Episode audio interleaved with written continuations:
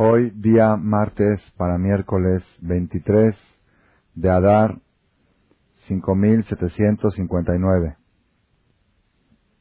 9 de marzo del 99.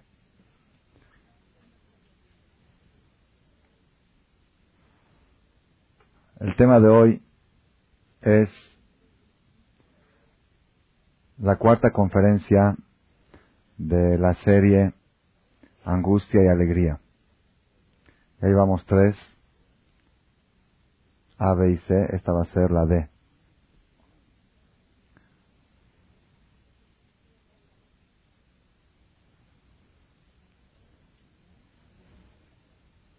Hasta ahora hemos aclarado, comprobado con respecto a este tema que la alegría es el instrumento más poderoso, la herramienta más poderosa que tiene el ser humano para poder triunfar en la vida. Explicamos que en todos los niveles, en todos los sectores de la vida, ya sea la salud, la alegría es un factor decisivo en la salud física, ya sea el éxito en el matrimonio, ya sea el éxito en los negocios, en el comercio, ya sea el éxito en la educación de los hijos, ya sea el éxito, ¿se acuerdan?, en las vacas para que produzcan más leche, ya sea el éxito militar en las guerras, se necesita una moral alta de los soldados, ya sea el éxito espiritual en la batalla contra la maldad, la superación personal, la persona necesita de, ese, de esa herramienta llamada alegría para poder prosperar, para poder triunfar. Demostramos que una persona alegre está por naturaleza lejos del pecado. Y una persona angustiada, una persona triste, ya es presa fácil del Yetzerará. Así está escrito en el Zohar Kadosh, que todo lo que es maldad se nutre de la angustia. La angustia nutra la maldad.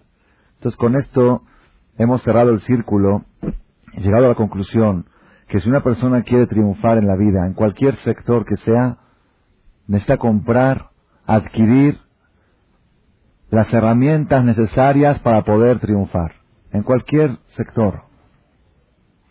Y la herramienta básica, que si nosotros queremos inculcar a nuestros hijos un futuro, como muchos papás se preocupan y sienten la obligación de darles carrera, de darles títulos, de darles ciertos conocimientos para que el futuro de ellos esté abierto, los papás tenemos que saber que lo número uno que le debemos dar a nuestros hijos, más que todas las carreras, es la herramienta que se llama alegría. Porque con esa herramienta puede triunfar en todas las carreras. Y sin esa herramienta puede tener 10 títulos y ser un fracasado en la vida. Entonces preocúpense más los papás de inculcar, de motivar, de levantar la moral de sus hijos, más que de exigirles, de reprimirlos y de aplastarlos y humillarlos, como muchos lo hacemos sin darnos cuenta. ¿Y por qué lo hacemos? Reprimimos al hijo lo regañamos, lo malhumoramos, ¿por qué? Porque queremos que haga tal y tal cosa que es para su bien, pero no sabemos que el mejor bien que le podemos dar es motivarlo. También cuando tenemos que regañar, también cuando tenemos que reprimir al niño, hay que reprimirlo de manera motivadora y no de manera desalentadora, no de manera humillante. El ambiente general que tiene que reinar en la casa de la persona para que los hijos crezcan sanos y fuertes y con gran futuro es un ambiente de alegría.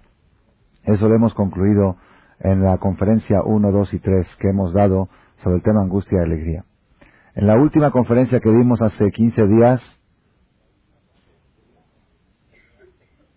avanzamos un poco más para explicar cuál es la manera de obtener, de adquirir, en qué farmacia se consigue esa mercancía que se llama simja, alegría. Y dijimos que antes de hablar de la farmacia y antes de hablar de, tenemos que estudiar la enfermedad. Así es, dijimos que el diagnóstico es lo más importante en la medicina, más que el recetar. Recetar es la parte más fácil, más sencilla. Cualquiera puede recetar si sabes el diagnóstico correcto. Saber diagnosticar según los síntomas cuál es la enfermedad del paciente, esa es la categoría de un doctor profesional. Entonces dijimos que nosotros necesitamos estudiar, estudiar este padecimiento que se llama angustia, tristeza, depresión, para poder saber enfrentarlo, para poder saber recetar. Dijimos así un secreto muy grande, muy grande, impresionante, que tardé años en descubrirlo y cuando uno lo descubre se da cuenta cómo todo el camino hacia la alegría está abierto. El secreto es que la angustia no es una enfermedad, sino es un síntoma. Y las diversiones y los paseos no son medicinas, sino son analgésicos, calmantes. Cuando hay angustia, hay que checar cuál es la infección que provocó esa calentura, cuál es la causa, dónde está la infección que genera esa angustia. Claro, primero que todo hay que bajar la calentura, primero que todo la persona tiene que salir, distraerse para quitarse la angustia. Eso estamos de acuerdo. Pues te conformas con eso, la infección crece y luego los síntomas vienen con más fuerza y los analgésicos hay que duplicar la dosis hasta que llega un tiempo que ya no hay analgésico que pueda calmar ese síntoma de tan fuerte que está la infección y esa es la edad de la depresión que antes era entre 40 y 45, ahorita ya está bajando de 30 a 35 también y son las edades críticas que la gente llega diciendo estoy angustiado y no sé por qué. Entonces ya descubrimos que cuando la persona siente tristeza o angustia, no tiene que concentrarse en eso. El problema no es la angustia en sí. Eso hay que resolverlo de manera inmediata como analgésico, como hay que bajar la fiebre. Pero no ese es el problema.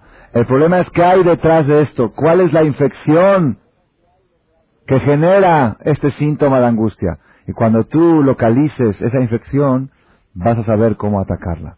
Hoy nos vamos a dedicar un poco más a infectología. Hoy vamos a hablar un poco más de la parte de la infección. ¿Dónde está la infección que genera ese síntoma que se llama angustia?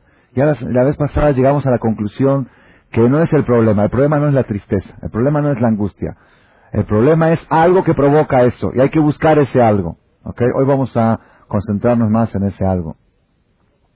La semana pasada estábamos aquí el día martes en la tarde en la ciudad de Purim que por esa causa no se pudo llevar a cabo la conferencia. Todavía hubo gente que se atrevió a hablar por teléfono a ver si iba a haber conferencia. Baruch Hashem, en la tarde, el martes en la tarde pasado, tuvimos aquí una fiesta en el patio, una fiesta de Purim, muy alegre, mucha simjavia, los hombres allá, las mujeres acá, los niños ahí, Ara, se calculan entre 400 y 500 personas festejando Purim, aparte los que circulaban, iban y venían. Dentro de un momento de la simja ahí en el patio estaban dos personas sentadas en una mesa, y yo pasaba de mesa en mesa para, para dar la bienvenida a todos. Y bueno, unas copas, ya estábamos un poquito también con alegría, Baruch Hashem de Purim, es la mitzvah de Purim. Y había dos personas que estaban sentados, dos hermanos, estaban platicando entre ellos. Estaban platicando entre ellos. Yo me acerqué sin saber lo que estaban platicando, sin saber. Y le dije, bienvenidos. Uno de ellos lo conozco bien, bien aquí seguido, y otro de ellos está muy alejado de todo lo que es judaísmo y Torah. Pero la fiesta de Purim no sé de qué manera llegó y estaba sentado ahí. Dicen cuando invitan a comer carne y vino, pues no, hay, que ser muy religioso para venir, ¿ok? De todos aquí, aquí estaban. Bienvenidos a todos. Y sin saber lo que estaban platicando entre ellos, les dije a los dos, tienen que saber ustedes que Kedusha y Simha son sinónimos. Kedushá quiere decir santidad. Santidad y alegría van de la mano. Y lo contrario de Kedushá, que es Tum'a, y angustia también van de la mano. Si quieren saber ustedes por qué hay tanta alegría en este momento aquí, es porque en este lugar está el Sefer y aquí hay Kedushá. Así les dije. En ese momento se quedaron los dos así como perplejos y le dice a su hermano, ¿qué estamos hablando ahorita hace, hace dos minutos? ¿Qué estamos hablando? El hermano más alejado del judaísmo le estaba preguntando al hermano que más, más un poco más acercado, le estaba preguntando, no entiendo no, no estoy entendiendo qué es esto. Así le decía al hermano. Se siento algo aquí especial que no lo he sentido jamás en mi vida en ninguna parte. No, no sé, yo he estado, tú sabes que yo estoy en todas partes, en todo tipo de alegrías. La simja, la alegría que estoy sintiendo yo en este lugar, en este momento, siento como que estoy flotando, no, no entiendo qué es lo que está pasando. Y es muy raro, porque no hay chavas, no hay mujeres, no hay, no hay reventón, no hay drogas. ¿De dónde está la alegría? ¿De dónde viene? estaba buscando, estaba como que así viendo de dónde viene quizá alguien que está inyectando droga en el aire o algo para que la gente esté flotando como estaban bailando todos. ¿Cuál es el secreto en ese momento? ¿Cuál es el secreto de la simja? ¿Cuál es el secreto de la alegría? En ese momento me di cuenta que aún las personas más alejadas andan en búsqueda de ese, de esa herramienta tan poderosa que se llama simja. Eso tan, tan difícil de conseguir, de obtener. Aquellas personas que Dios les ha dado todo para que puedan estar alegres. Y lo único que Dios no les ha dado es la alegría. ¿Por qué? Porque la alegría Dios no la da. La alegría es parte de tu lucha, es parte de tu libre albedrío para adquirirla y obtenerla. hay gente que dice, de repente llega el marido a la casa y la mujer le dice, ahorita no me hables, estoy de mal humor. ¿Y por qué estás de mal humor? Así Dios me metió mal humor ahorita. no, no, no te metas en cosas de Dios. No metas a Dios en esas cosas. Mal humor y buen humor no es de Dios. Eso es libre albedrío. No, no, el mundo que Dios hizo es muy bonito y muy alegre. No le eches la culpa a Él. Si tú estás angustiado, si tú estás angustiado, nadie en el mundo tiene la culpa más que tú. Y si estás alegre, nadie en el mundo tiene el, el mérito más que tú. Tú logras la alegría y tú logras la angustia. Si tú sabes cómo obtenerla y cómo combatir ese, esa infección que se llama angustia, la vas a lograr. Y si no sabes o no quieres saber, vas a estar siempre angustiado y siempre echando la culpa a todo el mundo. Tenemos que saber, Rabotai, tenemos que saber, la clase de hoy vamos a abrir el tema, ¿dónde se encuentran los focos de infección que generan el síntoma llamado angustia, el síntoma del siglo, por llamarlo así, el síntoma que lo padecen ricos y pobres, más ricos que pobres, el síntoma que padecen hombres y mujeres, más mujeres que hombres, el síntoma que padecen adultos y niños, más adultos que niños, y que cada vez, el síntoma que cada vez aparece a edad más temprana. Cosas que antes eran de viejitos de 70 años, ahorita ya bajaron a 50. Cosas que antes eran de 50 bajaron a los de 30. Y cosas que eran de 30, ahorita de niños de 12. Niños de 12. Un niño subió al camión, aquí no fue en Israel, me lo contó un amigo que lo vio, estuvo presente. Subió al camión un niño de 8 o 9 años. Y desde, estaba el camión lleno de gente, estaba, estaba, estaban ocupados todos los asientos, y él vio desde el principio, vio que había hasta el final, había un lugar vacío. Entonces apuró el niño para agarrar el lugar. Entonces, hasta que llegó al lugar, otra señora mayor se sentó, una señora que estaba también buscando, se sentó. El niño llegó ahí, buscando el asiento. Cuando vio que se sentó una señora, se volteó y dijo, uff, qué difícil es la vida. dijo, el cama a Jaime. Ante todo el público y todo el camión se mataban de la risa. Expresiones que antes eran de hombres de 30 años, Ahí te lo expresan niños de 8 o 9 años. Todo va, todo va, todo va en decadencia, ya no sé hasta dónde va a llegar. Vamos a analizar, vamos a indagar, a profundizar en este tema. Y Hashem, yo creo que el día de hoy sí vamos a salir con una receta en la mano. Hasta ahora salimos con el mensaje de la importancia y la alegría para el éxito. Hoy vamos a hablar ya algo más práctico. Las personas que están presentes aquí el día de hoy van a poder salir con una una regla, una terapia. ¿Cómo hacer para combatir el virus que genera la angustia? Y es por eso que el Satán se encargó que haya menos gente que siempre. ¿Por qué? El Satán le gusta mucho que hablemos de teorías, pero cuando se trata de práctica, práctica no teoría, sí, alegría, angustia, todo muy bien, pero la práctica, ahí se caga Satán de uno que tenga calentura, otro que no pueda venir por esto, cada quien por algún motivo. Pero Baruch Hashem, nosotros encontramos la estrategia contra el Satán, grabamos las conferencias, y aquel que no pudo escucharla la va a escuchar en su casa, quiera o no quiera. ¿Ok? Le va a llegar de alguna manera el cassette, y lo va a escuchar. Hay que buscar estrategias con el Satán también. Rabotai, en la búsqueda durante años que he experimentado sobre el tema de la angustia y la alegría buscando dónde se encuentra, dónde se encuentran los focos de infección que generan la angustia. Llegué a una parte que me llamó mucho la atención en el rezo de Shabbat. Me detuve ahí y dije, creo que aquí estoy encontrando la pauta. Y Baruch Hashem, quiero que sepan ustedes que a partir, hace como dos años aproximadamente que encontré este rezo que les voy a decir ahorita, se me aclararon decenas de pasajes en la Biblia, decenas de conceptos en las festividades judías. Cada cosa se acomoda según esto que vamos a leer ahora. Dice el rezo de Shabbat en la tarde, el sábado en la tarde, que es el rezo más importante de todo el Shabbat, entre paréntesis para que sepan, que quiera escoger un rezo en Shabbat para rezar, el sábado en la tarde. El rezo de Minja es el más importante de todos. Dice así, Ata Veshimcha Echad tú eres uno y tu nombre es uno. Umija que Israel goy ¿Y quién es como tu pueblo Israel? Pueblo único, Baares, en la tierra. Tiferet Gedulá, belleza de grandeza. Baateret Yeshua, corona de salvación. Hasta aquí no entiendo muy bien, hay, mucha profundidad en lo que hemos leído. Vamos a avanzar desde aquí en adelante. Yom menuja ugdusha leameja natata un día de tranquilidad y de santidad a tu pueblo otorgaste. Es el día Shabbat. Abraham y Agel, Abraham se regocijará. Itzhak y Eranen, Itzhak cantará.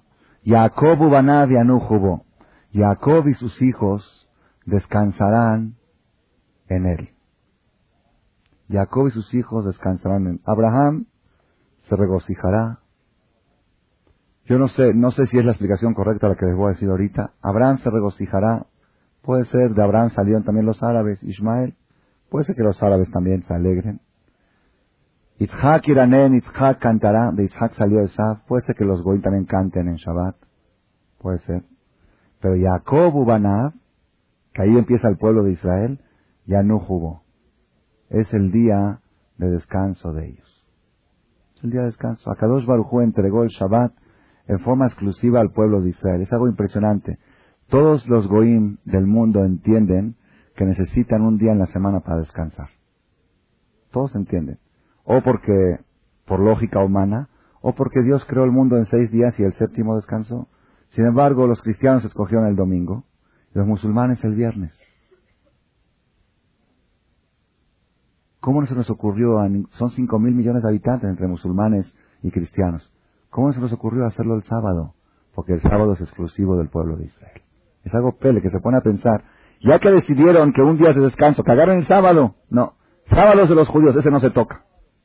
Porque ese fue especial.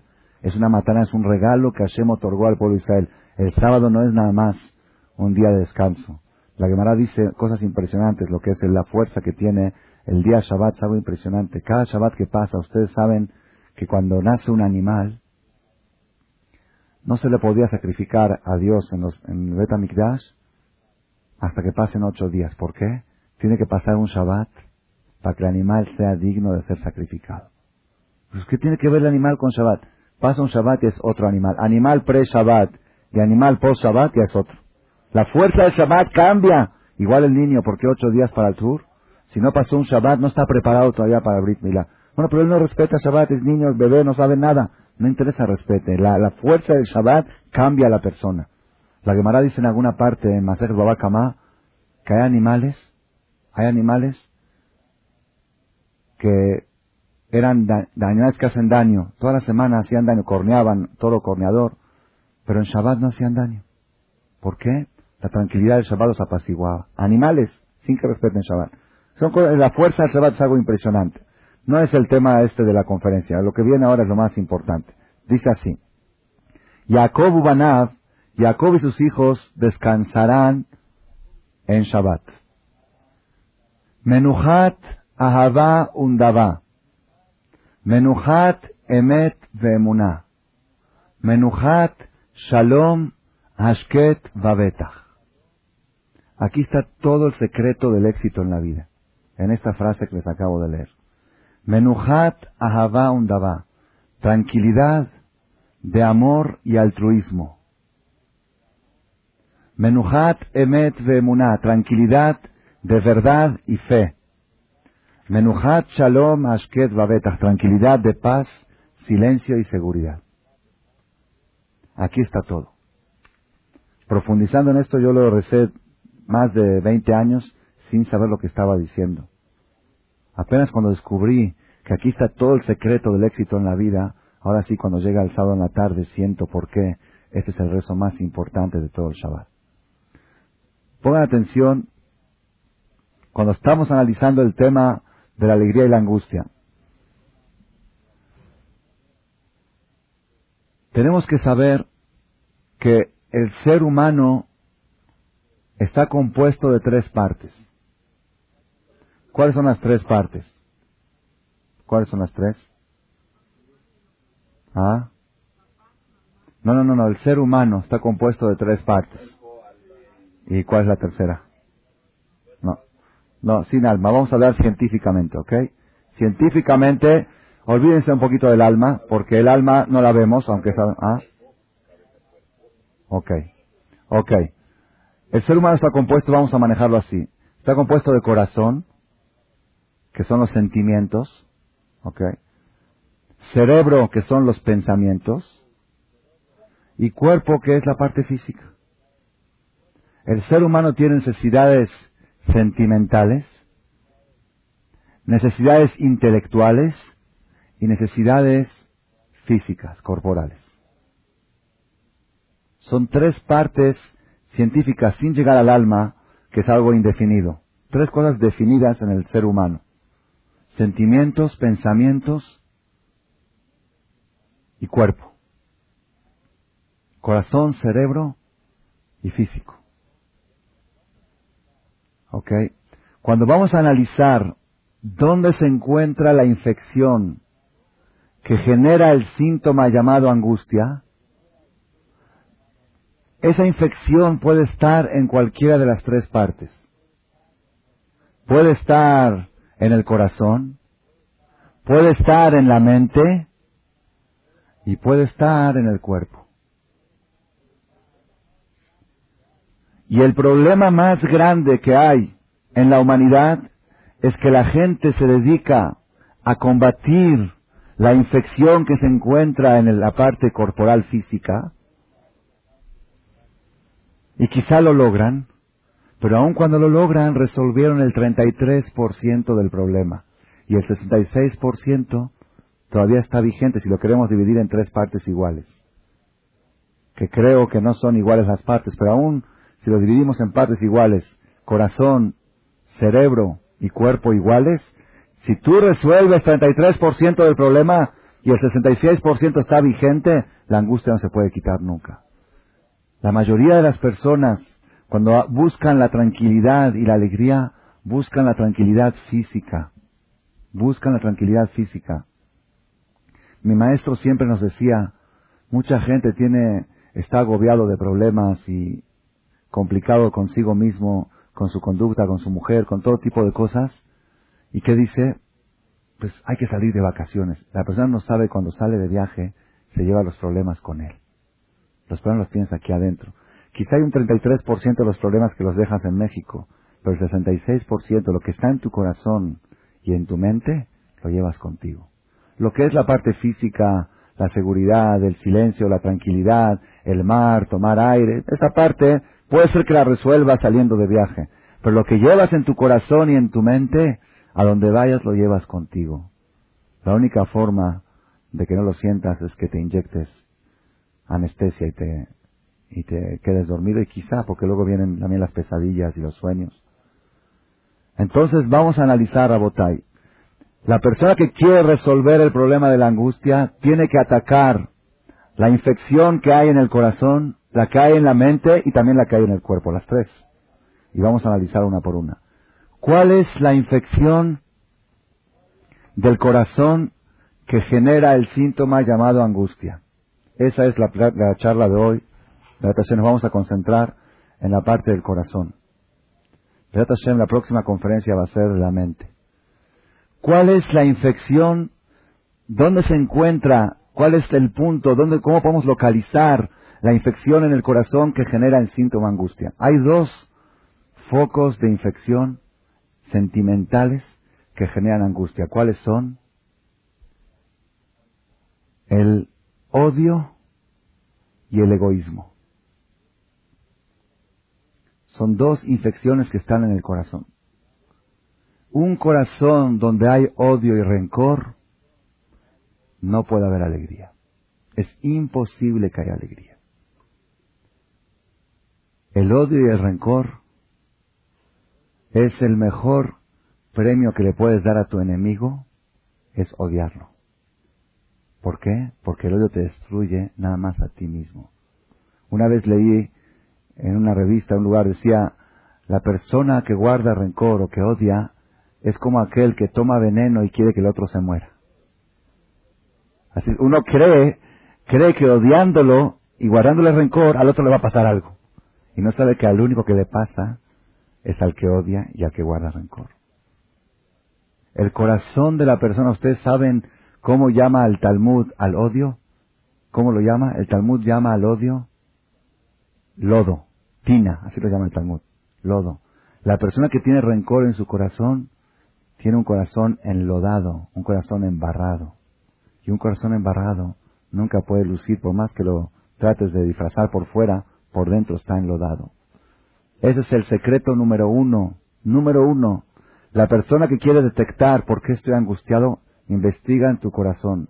Si en tu corazón hay rencor y odio, ya tienes una respuesta de por qué estás angustiado. Y si en tu corazón no hay rencor y odio, hay que buscar otra infección, a ver cuál es. Pero esta es una infección básica, básica. Lo que es el rencor, a Kadosh Barujú, Dios es tan grande, tan maravilloso, que creó una tecla en nuestra computadora, en nuestro teclado de nuestra vida, creó una tecla que se llama suprimir. ¿La conocen en la computadora? Delete, ¿cómo le dicen? Delete, del. Hay una del. ¿Qué sucede cuando apretas del o eréis? Se borra el archivo. Dios creó esa tecla, ¿saben para qué? ¿Para qué Hashem creó un concepto que se llama olvido? Existe el olvido. ¿Para qué existe el olvido? Para que cuando el marido llegue en la noche a la, a la casa a cenar y le dice el marido, no te dije que a las nueve teníamos que ir a tal lugar. Ah, es que se me olvidó. Para eso Hashem no creó el olvido. El olvido Hashem, ¿para qué lo creó? El olvido Hashem lo creó para cuando tienes algún problema con alguien, que aprendas a olvidarlo. Una vez leí, dice, hay tres ventajas de ser olvidadizo. Tres ventajas.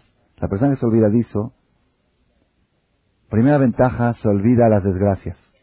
Las cosas malas que pasan, Barminan, si la persona no tuviera olvido, hay mucha gente que dice, esto no lo va a olvidar nunca cuando le pasa algo. Toda mi vida lo va a tener presente. Si fuera así, Barminan se moriría de angustia. Pero pasa el tiempo y por más que uno no, el olvido es el olvido. Se olvida de las desgracias, se olvida de las ofensas, también es muy bueno. Y tercero, que puede disfrutar del mismo chiste dos veces. Porque ese ya me lo sabía, ya no lo disfruta. Pero aquel que se olvida lo disfruta dos veces. Es bueno ser olvidadizo. a mí me pasa mucho en las conferencias. Ah, es que eso usted ya lo dijo, jaja. Ni modo. O busco a nuevos alumnos o búsquense nuevo maestro. No queda otro. A veces es bueno ser olvidadizo. Moray Verabotay, Hashem creó el olvido para olvidar las ofensas. Para eso Hashem creó el olvido. Pero ¿qué sucede? ¿Qué sucede con la persona? Las personas, cuando tienen un problema con alguien, le dicen, eso que me hiciste no te lo voy a olvidar jamás, jamás. Y luego el olvido empieza, empieza a funcionar y él dice, no, no me lo voy a olvidar. Y hace cosas para no olvidárselo. Y pone señales, ese maldito, ese malvado, y lo apunta y lo registra. No me lo voy a olvidar, no me lo voy a olvidar. Una vez llegó aquí una pareja con asuntos de matrimonio y empezaron a hablar cosas. Entonces dije, a ver, cuénteme cuáles son los problemas. Entonces el marido empezó a decir esto, digamos, por ejemplo, que no me prepara la cena a tiempo. Problemas así de estudios de tipo de tonterías normales, de que se destruyen matrimonios por ese tipo de tonterías. Y ahora digo, y la mujer, le digo, la mujer, ¿y tú qué? Dice, no, mire, primero que todo, mi marido no me quiere.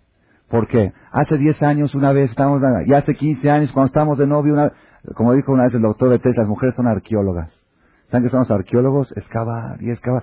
Y el marido le dice, ¿cómo te acuerdas? ¿Cómo te acuerdas? Le dice ella. ¿Cómo dice yo a mí se me olvidó cómo te acuerdas? Ese es el problema. ¿Saben qué sucede? ¿Saben qué sucede cuando la persona, cuando la persona se acuerda lo que debería olvidar? Entonces se olvida lo que debería recordar. Eso es automático. Si la persona utilizó su memoria para recordar cosas que debían de estar olvidadas, entonces ¿qué tiene que hacer? Las cosas que debería de recordar, no las puede recordar, ¿saben por qué? Porque hay una, hay un mensaje en la computadora que dice memoria agotada. ¿Nunca les ha pasado? Memoria agotada, vacíe la papelera de reciclaje. Tienes mucha basura en tu computadora y eso no deja que puedas guardar archivos importantes.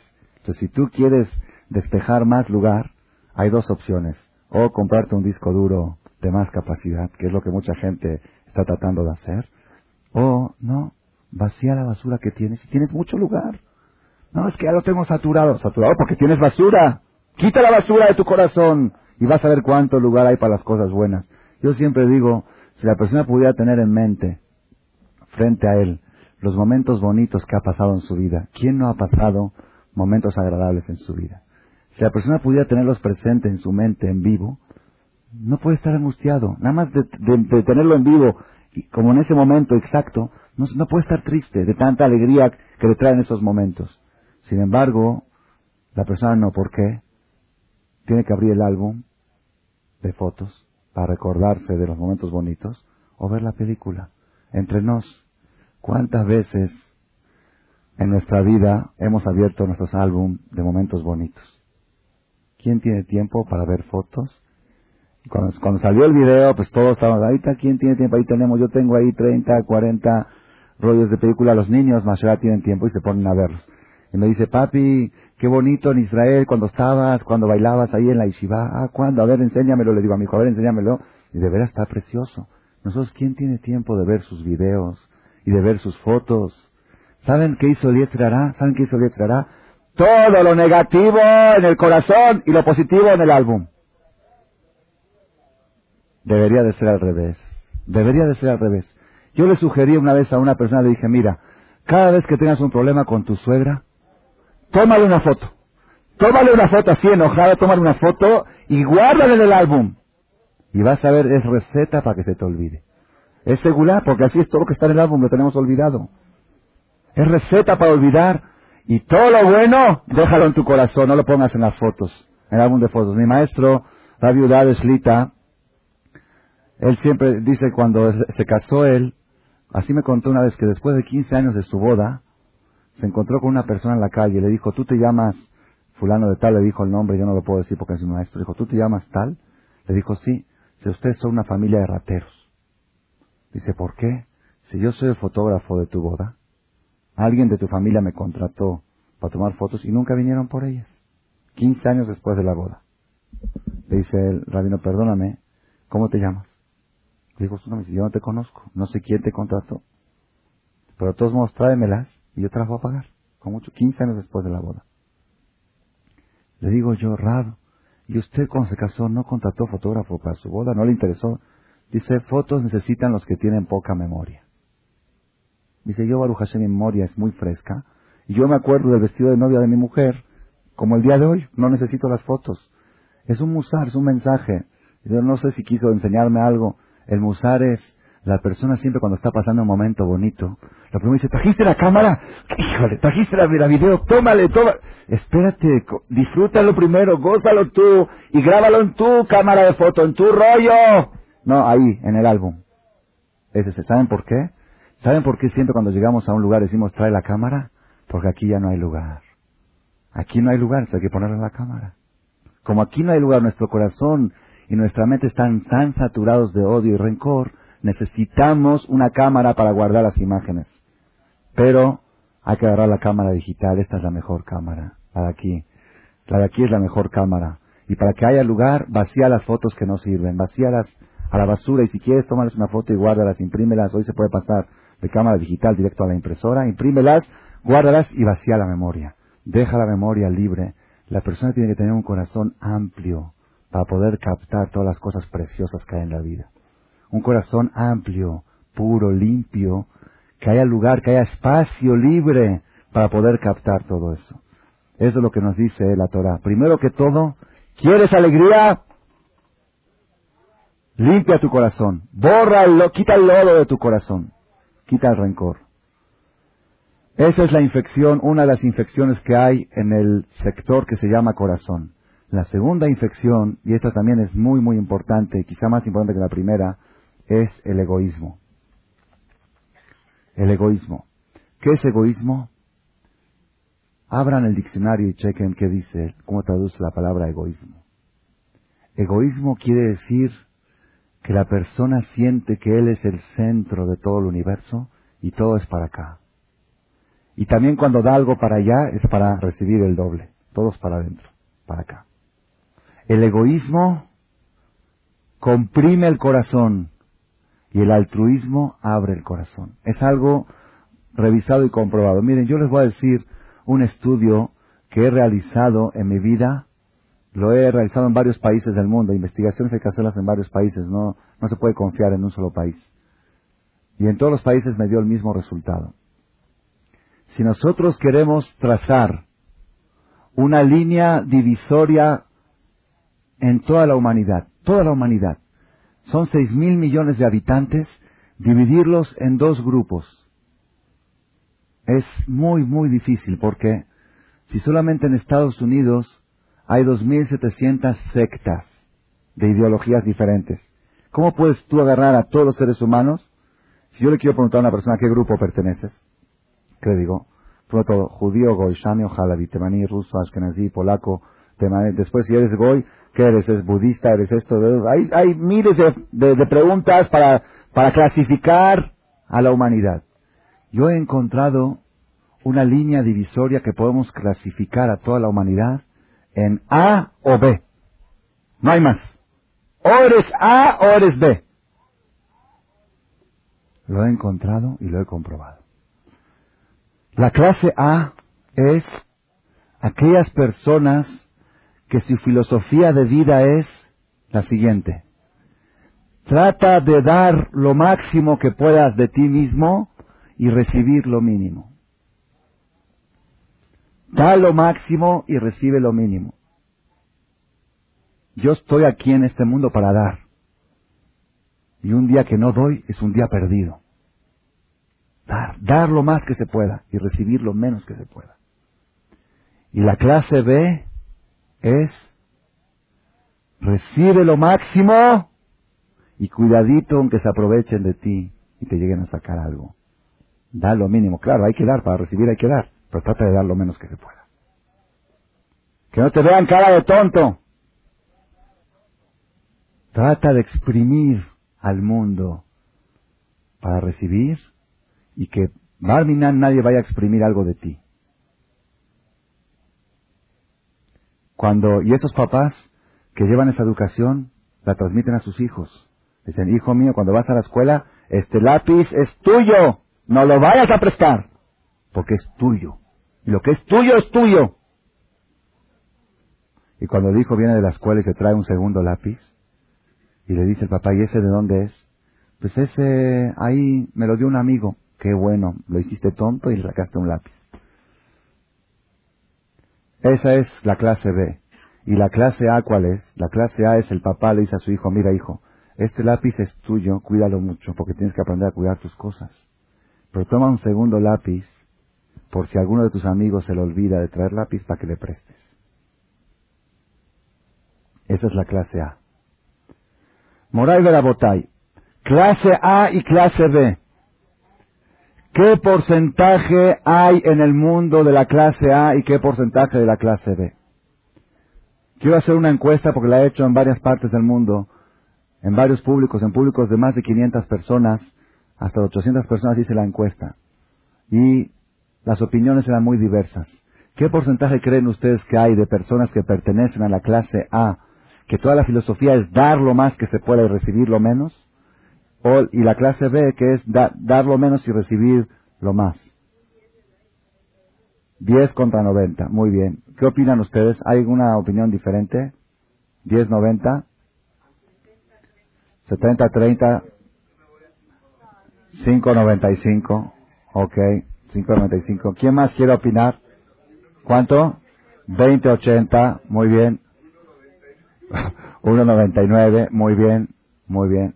Muy bien. Muy bien.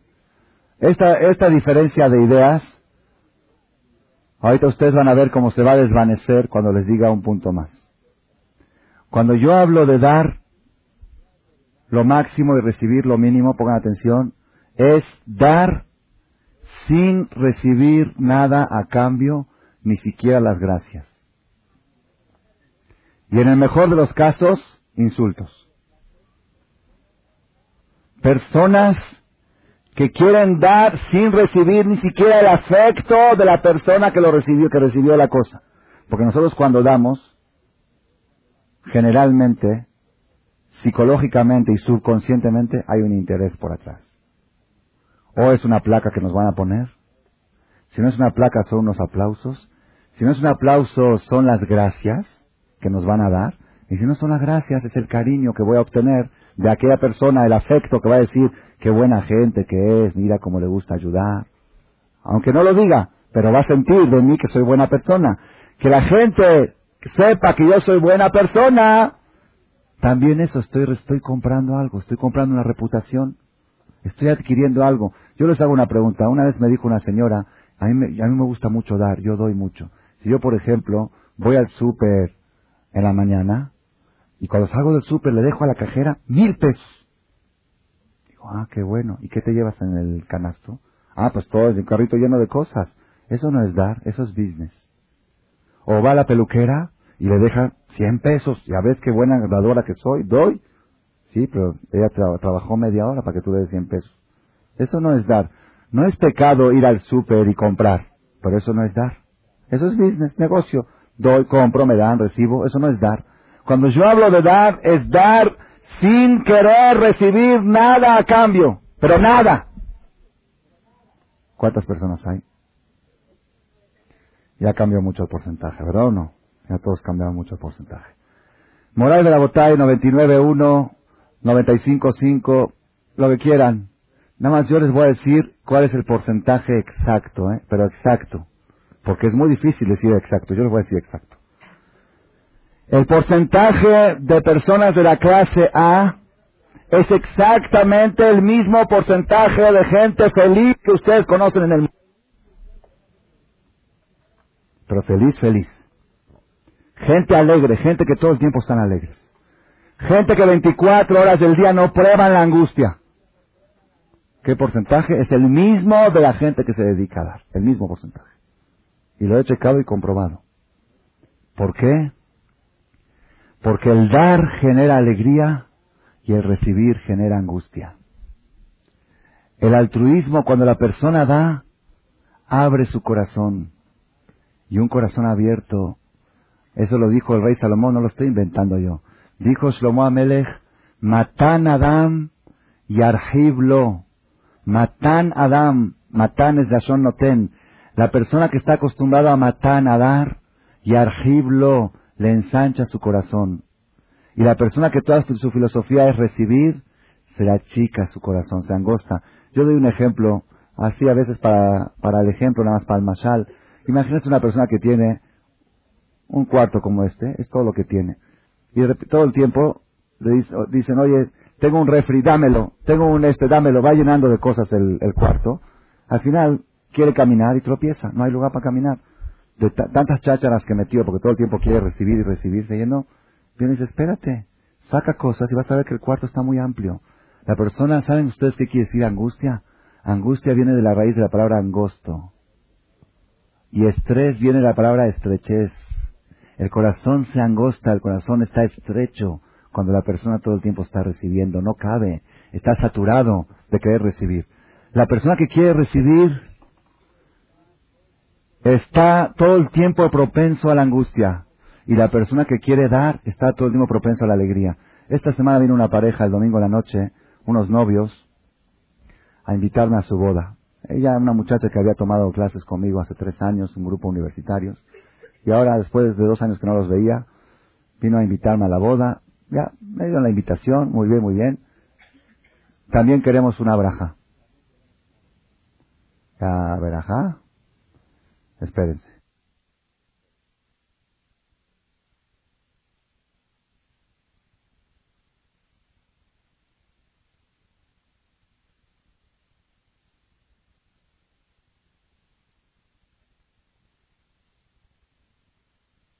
hijos,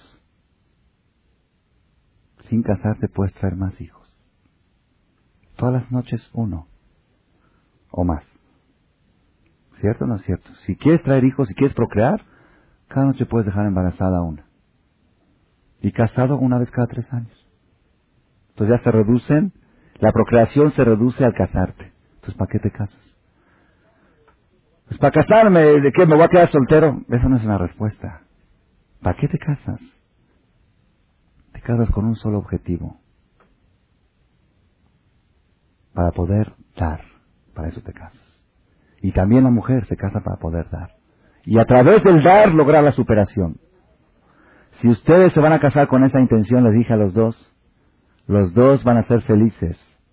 Y si cada quien se va a casar con la intención que la mayoría de las parejas se casan, ¿saben para qué se casan la mayoría de los hombres? para exprimir a su mujer y que ella lo haga feliz. ¿Y la mujer para qué se casa? Para agarrar a su marido y que el marido la tenga, la haga... ¿Ok?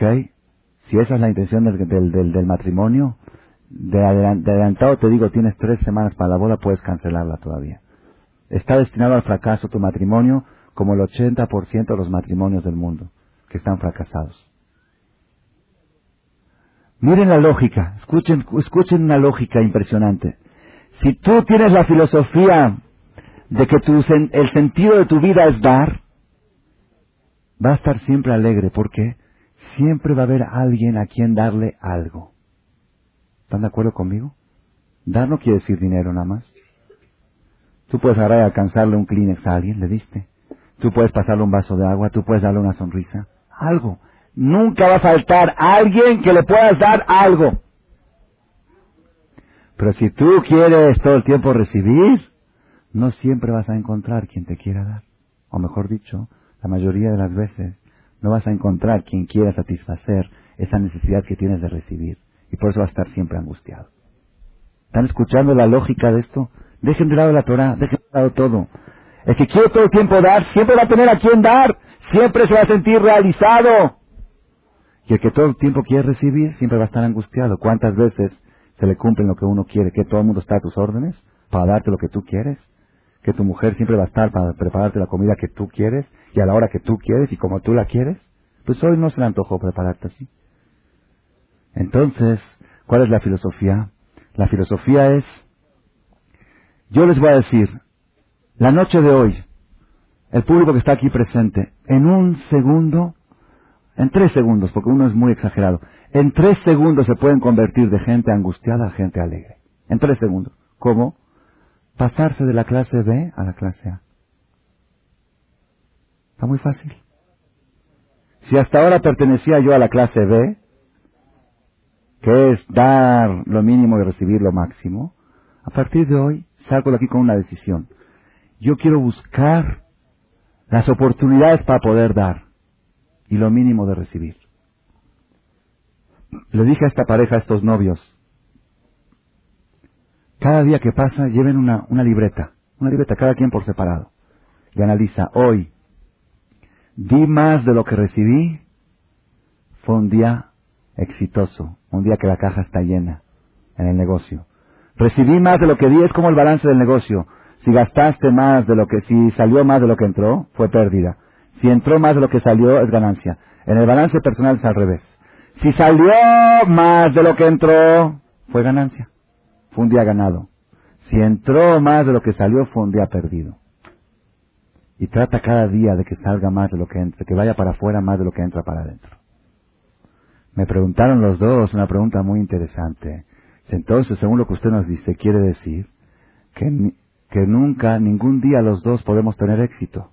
Porque si uno tiene éxito, el otro fracasó. De la pareja, si, si hoy el marido dio más a su mujer de lo que recibió de ella, el marido tuvo éxito y la mujer fracasó. Y si la mujer le dio más al marido, la mujer tuvo... Pues no puede ser. Es una, buena, una pregunta muy buena, nunca se me había ocurrido. Y en el momento me vino la respuesta. Y es la respuesta verdadera, Moray Brabotay. ¿Cómo pueden el marido y la mujer en el matrimonio, los dos, dar lo máximo y recibir lo mínimo dentro del matrimonio y considerarse que tuvieron un día de éxito los dos? No puede ser, es contradicción. Miren, Rabotay, miren cómo, cómo es la filosofía de la Torah.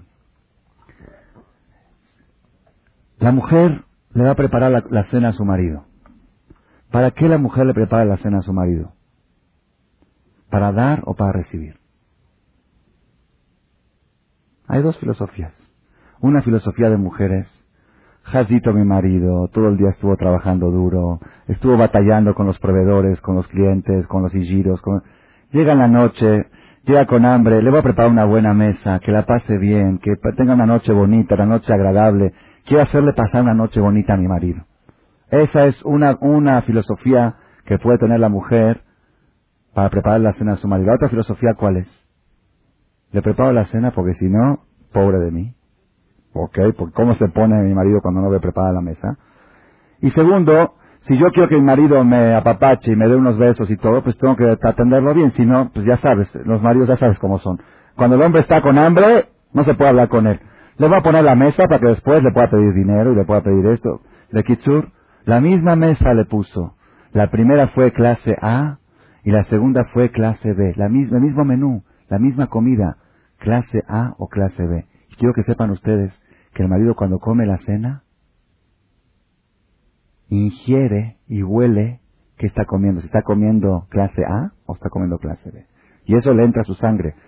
Si la comida fue preparada con intención A, entonces el marido comió A y él mismo se va a hacer A también y va a querer dar, porque esa es la sangre que él consumió. Y si el marido comió clase B, clase egoísta, pues comió egoísmo y se va a convertir en egoísta él también. Eso es por el lado de la mujer. Entonces, si la mujer preparó la cena con esa intención A, ya está en la clase A. El marido va a ir a cenar a su casa y dice, hoy voy a llegar temprano a cenar a mi casa. Va a llegar temprano, a las ocho y media, nueve, a la hora que tiene que llegar. ¿Por qué? ¿Por qué va a llegar el marido a cenar a su casa? Pues llego a cenar a mi casa porque yo trabajé muy duro todo el día y a mí me toca que mi mujer me prepare una buena cena y que me, atienda como merezco y yo, yo soy el que traigo la lana y de todo ese rollo. Esa es clase B. Y la otra que es, el marido dice, qué placer le da a mi mujer, qué placer le da a la mujer cuando come con su marido. Voy a comer con ella, voy a cenar con ella para hacerla sentir bien, para preguntarle cómo pasó el día, para, para darle unos besitos, para hacerla sentir bien a ella, voy a cenar con ella. Yo cenar, yo puedo cenar en un restaurante también, yo necesito cenar en la casa. No necesito, pero yo quiero ir a cenar a la casa nada más para qué? Para hacerla sentir bien a ella, para acariciarla a ella, para que ella disfrute de la cena. Entonces, ¿qué sucede? Los dos dieron y ninguno recibió. Y los dos tuvieron un día de éxito. ¿Están escuchando? La mujer preparó la cena y el hombre fue a cenar. Los dos dieron y los dos recibieron, pero la intención de los dos fue solamente dar y recibir lo mínimo posible. Yo le digo a Kadosh Barujú, yo le digo a las personas, es un problema, es un problema, hay un problema, ¿saben cuál es el problema? El problema es que cuando nosotros damos, la gente nos dice gracias. Y es un problema. Porque es un problema porque Baruch Hashem la gente es muy educada. ¿Y cuál es el problema? que tú no puedes estar seguro por qué haces las cosas. Tú cuando haces algo, no puedes estar seguro si lo haces porque de veras quieres dar o por las gracias que, por, por el afecto que recibes a cambio. Entonces por eso cuando una persona encuentra un caso excepcional, muy raro, de alguien que haces un favor y te paga mal por bien, tienes que ponerte a bailar. Baruch Hashem que encontró una oportunidad de demostrar, esa es la oportunidad. Si tú quieres comprobar que tu categoría es dar sin recibir nada, busca gente desagradecida, malagradecida. Busca, aunque sea uno. Y a ese hazle favores y síguele haciendo. Esa es la prueba número uno de que a ti te gusta dar sin recibir nada a cambio. Pero nosotros, ¿cómo somos? A ese, A ese no quiero saber más nada de él. No, yo no lo odio, yo no lo odio porque el Jajam dijo que el odio es barro. Yo no, pero no quiero saber nada de él. No, quiero saber nada de él. Ustedes saben que dice la Gemara. La Gemara dice, Lotis na y la abeja, no odies a tu hermano en tu corazón. Es una prohibición de cada segundo y segundo. Es igual que comer jazir. Cada segundo que odias a alguien, estás comiendo una chuleta de puerco. Cada segundo, ¿eh? es impresionante. Y lo peor es que dormido también. Porque es en el corazón, el odio está en viva abeja en tu corazón. Mientras está el barro en tu corazón, cada segundo es como jamés en la casa. Si tienes jamés en Pesach, ¿cuándo es el pecado? Cada segundo que hay jamés, si estás dormido y hay jamés, es pecado. Cada segundo que hay odio en tu corazón es pecado. Dice la Gemara, dice la Gemara, escuchen bien los hombres, escuchen bien los hombres y un poquito también las mujeres. Dice la Gemara, si tres días no hablaste con alguien por enojado, cada segundo transgredes, a partir del tercer día, cada segundo. Eso quiere decir odiar. Yo lo odio, nada más no quiero, no quiero saber nada de él. No, no lo odio, pero no quiero tener relación con eso es odio. Eso es odio. No te engañes, eso es odio.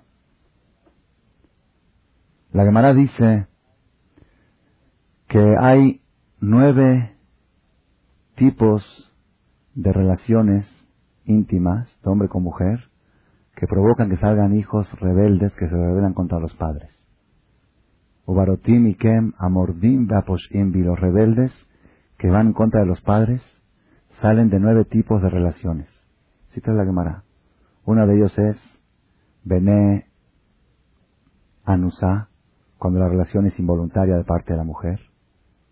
Y el marido le dice, pues, si no me aceptas la cama mañana no hay dinero.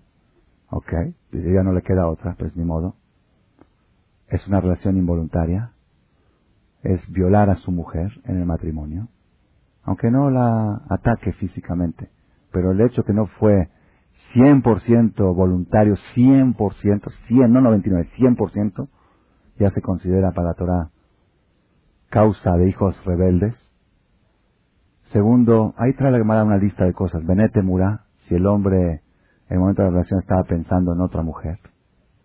Tercero, así trae una lista de cosas. Hasito el hombre, antes de estar con su mujer, vio una novela, novela, la que no hay que verla, la vio, ahí justo. Novela y la ve, novela, novela, novela, y la está viendo todo el tiempo.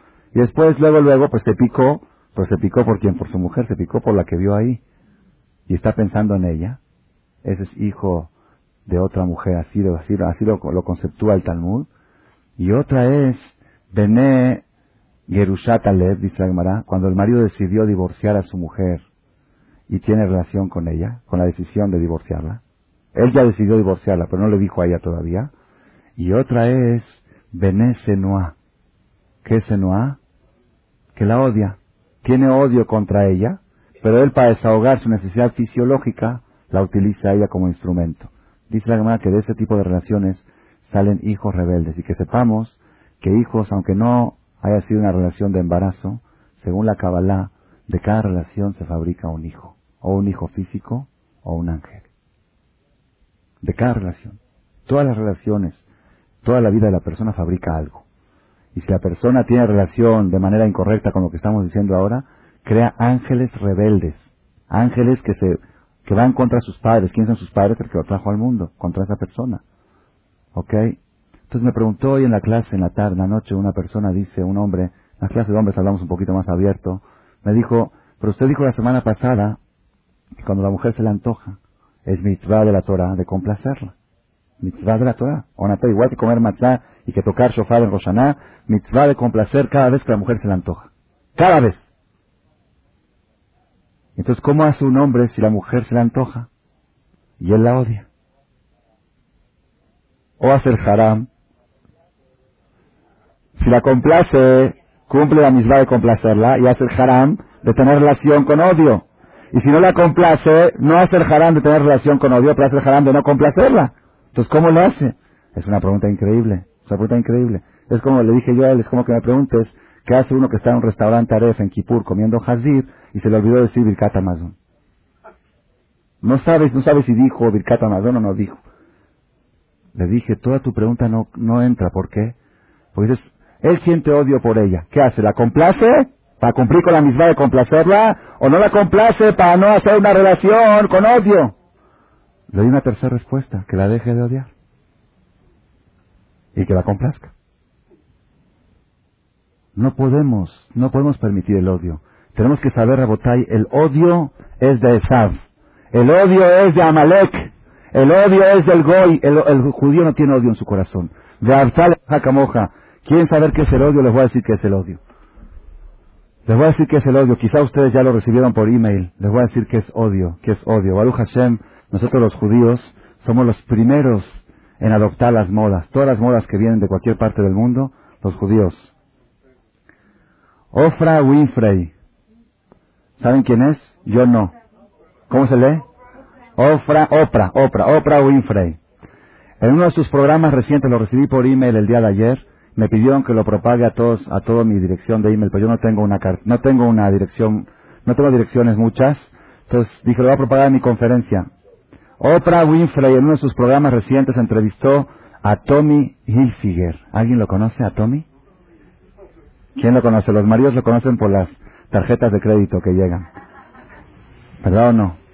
¿Qué dicen ustedes? ¿Es buena gente o mala gente? Es buenísimo. Uf, toda la sociedad, las bodas, toda la moda, todos los relojes, zapatos, ¿qué no? ¿Qué más quieres? Tommy, casi le dicen Jajam Tommy, el rabino Tommy. El diseñador de la ropa que lleva su nombre, Agab, entre paréntesis, le digo sinceramente, y no se decepciones de su rabino. Yo no sabía quién era. Cuando me llegó el email le pregunté a mi esposa quién es. Me dice, ¿no sabes quién es Tommy? Y le digo, no, no sé, porque Hashem no tengo tarjeta de crédito. Ok. El diseñador, el diseñador de la ropa que lleva su nombre. En el show, Oprah le preguntó si de verdad él había hecho el siguiente comentario. ¿Qué comentario hizo él? Ella le preguntó si es cierto ese comentario. Si yo hubiera sabido que los negros americanos, los hispanos judíos y los asiáticos comprarían mi ropa, no la hubiese diseñado tan buena. Desearía que esa gente no comprara mi ropa, pues la misma está hecha para gente blanca de clase alta. Ante la pregunta de Winfrey, ante la pregunta de Winfrey de si él había hecho tan cruda afirmación, Hilfiger respondió con un simple y escueto sí. Ni siquiera se justificó que no es exacto. Dijo, sí, usted dijo eso, sí. Inmediatamente después Oprah les, le exigió que abandonara su show. Nuestra sugerencia es, vamos a darle lo que él ha pedido, no compremos su ropa. Vamos a poner en una situación financiera que no le permita a él mismo pagar los ridículos precios que le pone a su ropa. Boicot. Así grande boicot. Por favor envíe este mensaje a todas las personas que pudieran estar gastando su dinero en una persona que nos considera basura. Eso es Amalek. Eso es Esav. Y los judíos vamos, y vamos, Tommy, Tommy. Nada más eso. Yo, yo tengo una pregunta. Yo tengo una pregunta. Este hombre, a mi parecer, este hombre tiene que ser un retrasado mental. Enfermo mental, ¿por qué? Si su business, su negocio es la ropa, ¿qué necesidad tiene de hacer esta afirmación? ¿Le va a traer más dinero? Seguro que no. Pues ¿para qué lo hace? ¿Qué gana? ¿Saben cuál es mi respuesta? Hay dos. O es del manicomio, pero no creo que sea así. Es un hombre que tiene tanto odio en su corazón que todo su negocio lo hizo, todo su negocio lo hizo para acrecentar ese odio y quién sabe si él no es el que mantiene y promueve los grupos nazis y racistas que hay en el mundo con el dinero que gana de la ropa que nosotros compramos. ¿Quién sabe, quién sabe si no con ese dinero, si no es su ideología de vida? Y no nada más eso, Rabotai. Quiero que sepan una cosa. Yo no le hago caso, yo no le hago caso a los emails, voy a decir por qué. Porque yo, yo tengo fe, tengo emuná, que todo es de Borolam, todo es de Dios no es ni Hilfiger, no es ni Shahuari Figuer. Es una ley que Dios hizo que es Sonet Jacob. Por una cosa sí les quiero decir con seguridad de lo seguro.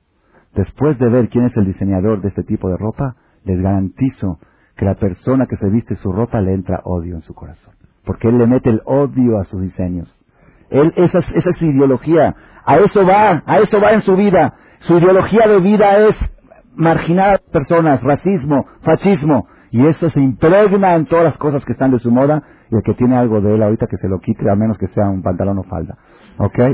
Moray de la Botay, vamos a regresar, vamos a regresar al tema, al tema nuestro principal. La solución, La solución para lograr la alegría está en nuestras manos y es mucho más que sencilla, mucho más que sencilla. Leí en un libro de, de psicología de Dale Carnegie, el que conoce sus libros, ahí escribe, hay un libro como su, cómo, cómo, este, suprimir, ya no me acuerdo, cómo suprimir la tristeza, la angustia, algo hace muchos años lo leí. Ahí cuenta que había una señora, una señora mayor de edad, de 80 años, 70 años, algo así, muy, muy mayor de edad, y estaba solitaria, estaba solitaria en Estados Unidos sola, no tenía familiares, ni hermanos, ni hijos, ni primos, ni nada, sola, sin dinero, sin nada así, pobrecita, y estaba muy deprimida y angustiada, y vino con él, y él le dijo a ella, te voy a decir una receta para que te cures de tu angustia. Le dijo, haz tres favores al día sin que el favorecido sepa que tú se lo hiciste. Tres al día. Le dijo ella, ¿y eso qué tiene que ver? Dijo, prueba. Después de 30 días regresó al consultorio y dijo, ¡Milagro! ¡Milagro! Se acabó la angustia. Sin que el favorecido sepa quién es el favorecedor. Ahí está el secreto. Y eso lo dice la Torah. Yo recuerdo una vez vi una conferencia en un grupo de personas grande y después de la conferencia se acercó una persona y me dijo, Rab, no quise interrumpirlo a la mitad de su conferencia, pero no estoy muy de acuerdo con lo que usted dijo. ¿Por qué? Dice, yo me considero una persona que me dedico a dar de la clase A. Y sin embargo, yo no experimento esa alegría constante Sí tengo momentos bonitos de alegría cuando me hacen una fiesta y me galardonan por haber hecho esto, pero no siento esa alegría constante de la que usted habla. Le pregunté, dime Roji, ¿a qué te dedicas a dar? Me dice, yo trabajo, no, yo trabajo en el comité de Vitajón, de seguridad. Es presidente o algo así, de seguridad. Y toda mi vida es Vitajón. Y todo lo que quiero es la seguridad de la gente, que la gente tenga seguridad. Y todo, y hace tres meses dejé a mi familia y me fui a Israel para, para aprender más de seguridad y para aprender a eso. Seguridad, seguridad. Dije, ok, muy bien. ¿Y eso por qué lo haces? Porque me gusta dar, me encanta ayudar, me encanta dar. No, no tengo egoísmo, todo es altruismo. Muy bien. Hazako Dice, no te quiero hacer una pregunta y contéstame con sinceridad. Creo que se llamaba Jack. Dime, Jack. Si el día de mañana te van a llamar del Comité Central y te dicen que gracias a Dios, Baruch Hashem, la situación ha mejorado mucho en México y ya no se necesita Seguridad. No se necesita comité de bitajón. Ya está Baruch Hashem, tranquilo, todo, no se necesita. Amén, digan amén. Amén. ¿No se puede pedir por milagros? Sí se puede, ¿no? Bueno, digan no. es tefilat Hay países en el mundo que no se necesita. En Boston, en lugares donde no, no se ve un policía en la calle durante años, ¿ok? Imagínate que el día de mañana, Baruch Hashem, México, llega a una situación que el Comité Central te dice, ya no necesitamos seguridad. Pero ahora tenemos un problema que el Igir del templo renunció y no hay quien trapee el Knis, hay que trapear el templo, mientras consigamos otro. ¿Puedes por favor venir a ayudarnos a trapear el templo? ¿Yo trapear? ¿Yo? ¿Qué? ¿No es que te gusta ayudar? Ah, si tú escoges a quién ayudar y qué tipo de ayuda, quiere decir que ya no es clase A, ya es algo que te complace a ti, ya es algo que te gusta a ti, ya no es clase A. Clase A es lo que sea y a quien sea. Abraham vino a los 90 años, 99 años, el tercer día de su operación. ¿A quién atendió en su casa? ¿A quién atendió a Moshe Rabbenu? ¿A quién atendió en su casa? A tres árabes. Así dice la Torah. Sheloshan, Hashim. No eran, eran ángeles disfrazados, pero de árabes. La prueba para Abraham era, ¿tú seleccionas a tus huéspedes? ¿Tú seleccionas a quién dar? árabes, árabes idólatras que les tuvo que hacer lavar los pies porque ellos idolatraban el polvo de sus pies como cuenta la Torá. Eso es Rabotai, ese es el secreto. Yo les digo una cosa, una cosa. Cada vez que la persona sienta angustia, que analice esto y va a checar como checa. Que ¿estoy recibiendo más de lo que doy o estoy dando más de lo que recibo? Y la persona se puede engañar. Muchos se engañan. Yo pensaba antes que las conferencias que yo daba, estoy dando, estoy dando. Porque me esfuerzo y dejo mi, mi, hora de cena y no atiendo a mis hijos, estoy dando, ¿ok? Sí, pero también estoy recibiendo. Estoy recibiendo admiración, aplausos, cassette y cosas. Es un problema, es un problema. Una vez di una conferencia así, cuando acabé me dijeron, ahora no lo vamos a aplaudir. ok, es un problema. ¿Cuál es el problema? Ustedes tienen que aplaudirme. De jabot. Pero yo mi obligación, ¿cuál es? Cuando lo hago, no pensar en eso. Pensar solamente lo único que quiero es tratar de ayudar a la gente a que estén alegres. Nada más es lo único que quiero y todo lo demás no me interesa. Y, el, y sentir un placer muy grande cuando viene alguien y me critica. ¿Por qué? Porque estoy seguro que en este caso lo hice, ayudé a alguien sin recibir nada a cambio. Y sin embargo no somos así, ¿qué somos? Cuando te alaban, es que era mis ojos, muchas... cuando te critican te sientes mal, entonces quiere decir que hay un business de por medio. No es haram hacer business. ¿Quién dijo que es haram? Tú puedes ir y comprar camisas y vender, yo puedo vender mis conferencias también. No es haram hacer business. Pero eso no te va a traer alegría. Eso te va a traer angustia. No angustia, pero tampoco alegría. La alegría va a venir el día en que tú busques oportunidades de dar sin recibir nada a cambio. Y uno de los lugares más bonitos, más preciosos, uno de los campos o sectores más aptos para dar y recibir golpes a cambio es el matrimonio. Pruébenlo y compruébenlo. ¿Cuántas veces, cuántas veces el marido hace un esfuerzo, un esfuerzo para subirle la cuota a su mujer, la cuota semanal que le da, y después de mucho pensarlo y esforzarse y sacar acá, y dijo, bueno, en vez de 2.000 le voy a dar 2.500, un ejemplo, un mashal aquí en un nivel, y llega con la mujer y le dice, mira mi vida, mi roja, mi hayati, mi aini, eh, después de mucho pensarlo con todo corazón, te voy a subir tu huesta de 2.000 a 2.500. Y la mujer le dice, ¿nada más? ¿No sabes cómo está la situación? Eh, o puede ser también al revés. al revés. La mujer jazita, el marido le da mil pesos a la semana o X, y la mujer hace, hace acrobática para que el dinero le rinda, va al súper y ve el jitomate a cinco pesos y dice, no, me parece que en el otro súper estaba a cuatro y medio. Y va y busca y saca de acá y hay más baratos y todo con tal de que el poco dinero que le da el marido tenga verajá, tenga verajá. Y llega a la casa después de tanto esforzarse para que el dinero le rinda, y el marido dice, eres una gastadora, entonces no sabes cuidar el dinero. Así es el matrimonio, lamentablemente así es. El marido no valora, me consta lo que le estoy diciendo porque soy casado también, el marido no valora lo que es el dinero hasta que él le toca ir al súper a comprar. Una vez me dijo mi esposa, bueno, maneja tú el dinero. Dije, ok, vas a ver cómo sobra, vas a ver cómo sobra. ¿Qué sobra ni sobra? Ni siquiera empiezo la semana con el dinero que yo le doy. Pero tú eres gastadora. Hasta le dije, ¿cómo le hacías? Dime cómo le hacías. No puedo entender cómo le hacías. Y yo todo el tiempo estaba enojado porque era gastadora. Igual pasa cuando el marido le sube en todos los aspectos. El matrimonio es verajá de aslajá. ¿Saben para qué? Para dar y recibir golpes a cambio. Dar y recibir críticas. Exhortarte para traerle un regalo. así me pasó una vez un caso. La mujer le trajo un regalo a su marido. Por el día de su cumpleaños se trajo un reloj que le costó dos mil quinientos pesos. Lo sacó de sus ahorros, que lo fue ahorrando con sudor de su frente. Y le compró el regalo a su marido por el día de su cumpleaños para, para hacer más fuerte el Shalom Bay. Y el marido ese día se iban a divorciar. Vino bien aquí los dos, a las once de la mañana, domingo, a divorcio. ¿Por qué?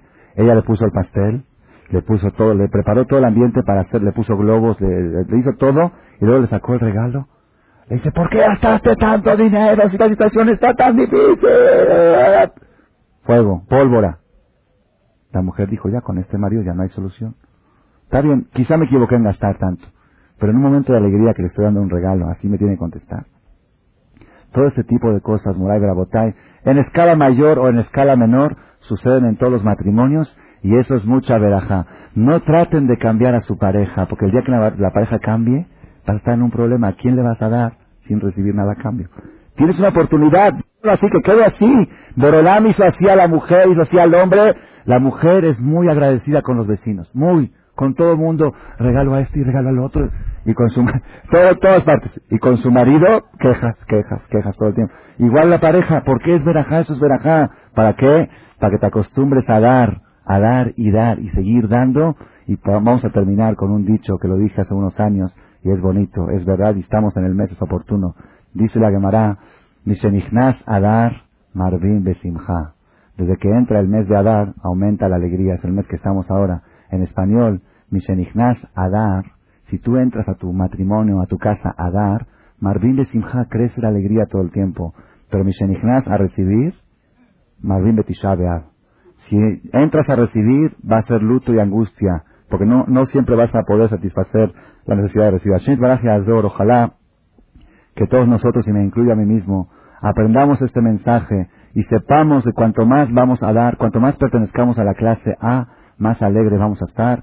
Y ojalá que podamos entrar nosotros en la clase A, meter a nuestro matrimonio en la clase A, a nuestros hijos, y eso contagia a todo el ambiente, a toda la vecindad, y que todos logremos la alegría hasta siempre. Amén. Los aplausos. El que no dijo Arbit, por favor, que pase a decir Arbit. Aquí al salón, a la derecha. Gracias por su atención a este shiur del Rav Malech. Les recordamos que pueden visitar la nueva página de shemtov.org en el internet www.shemtov.org. Actualmente la página cuenta con varias secciones. Noticias sobre las actividades de Shem Tov a nivel mundial, escuchar o bajar las últimas conferencias del Rav Malek, escuchar o bajar la alhaja del día, imprimir o estudiar desde su computadora la perashá de la semana, estudio diario de Gemara, Daf Yomi en español, sincronizar su iPod con podcast, un manual para crear su propio CD de las conferencias que existen en la red, adquirir libros con entregas internacionales con la metodología del Rav Malek de español, fonética y hebreo simultáneamente, así como ubicar las ciudades en donde se reparten CDs a nivel mundial. Es que la misbot y muchas gracias.